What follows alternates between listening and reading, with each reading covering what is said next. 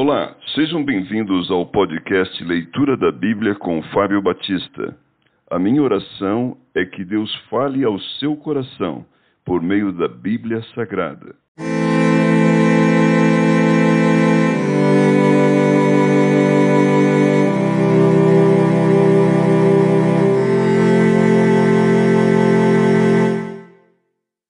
Primeira Samuel, capítulo 26. Davi outra vez poupa a vida de Saul. Vieram os ifeus a Saul a Gibeá e disseram: Não se acha Davi escondido no outeiro de Aquila, defronte de Essimon? Então Saul se levantou e desceu ao deserto de Zife, e com ele três mil homens escolhidos de Israel a buscar a Davi. Acampou-se Saul no outeiro de Aquila, defronte de Gessimon, junto ao caminho. Porém, Davi ficou no deserto, e sabendo que Saul vinha para ali à sua procura, enviou espias e soube que Saul tinha vindo. Davi se levantou e veio ao lugar onde Saul acampara, e viu o lugar onde se deitaram Saul e Abner, filho de Ner, comandante do seu exército. Saul estava deitado no acampamento e o povo ao redor dele.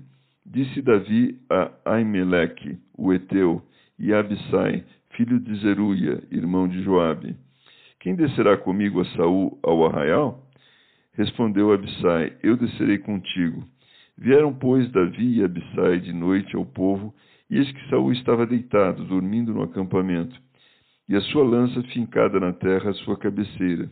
Abner e o povo estavam deitados ao redor dele. Então disse Abissai a Davi: Deus te entregou hoje nas mãos do teu inimigo Deixa-me, pois, agora encravá-lo com a lança ao chão de um só golpe, não será preciso segundo. Davi, porém, respondeu a Abissai: Não o mates, pois quem haverá que estenda a mão contra o ungido do Senhor e fique inocente? Acrescentou Davi: Tão certo como vive o Senhor, este o ferirá, ou o seu dia chegará em que morra, ou em que, descendo a batalha, seja morto.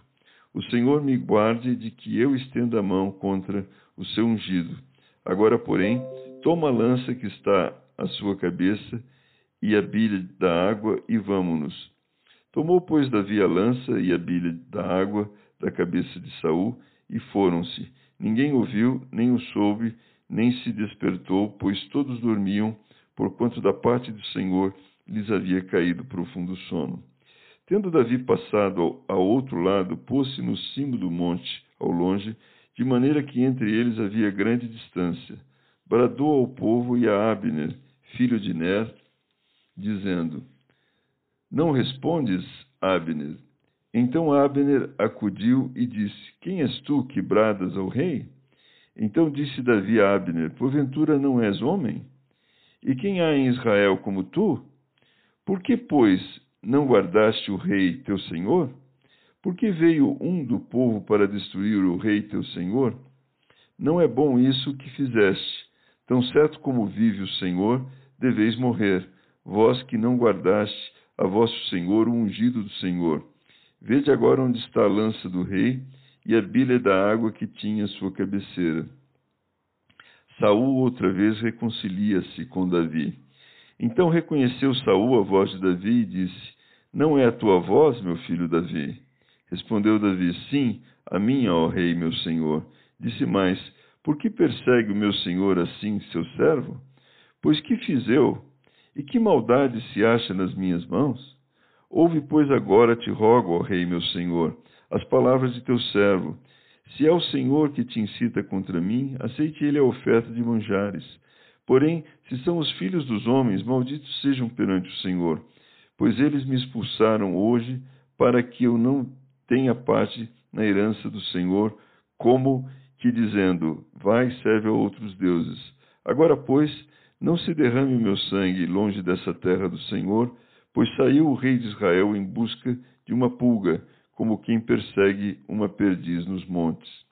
Então disse Saul: Pequei Volta, meu filho Davi, pois não tornarei a fazer-te mal, porque hoje, porque foi hoje preciosa a minha vida aos teus olhos. Eis que tenho procedido como louco e errado excessivamente. Davi então respondeu e disse: Eis aqui a lança, ó rei. Venha aqui um dos moços e leve-a. Pague, porém, o Senhor a cada um a sua justiça e a sua lealdade, pois o Senhor te havia entregado hoje nas minhas mãos. Porém, eu não quis estendê-las contra o ungido do Senhor.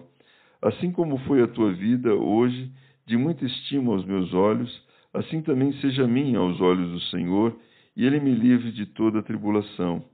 Então Saul disse a Davi: Bendito sejas tu, meu filho, Davi, pois grandes coisas farás e de fato prevalecerás.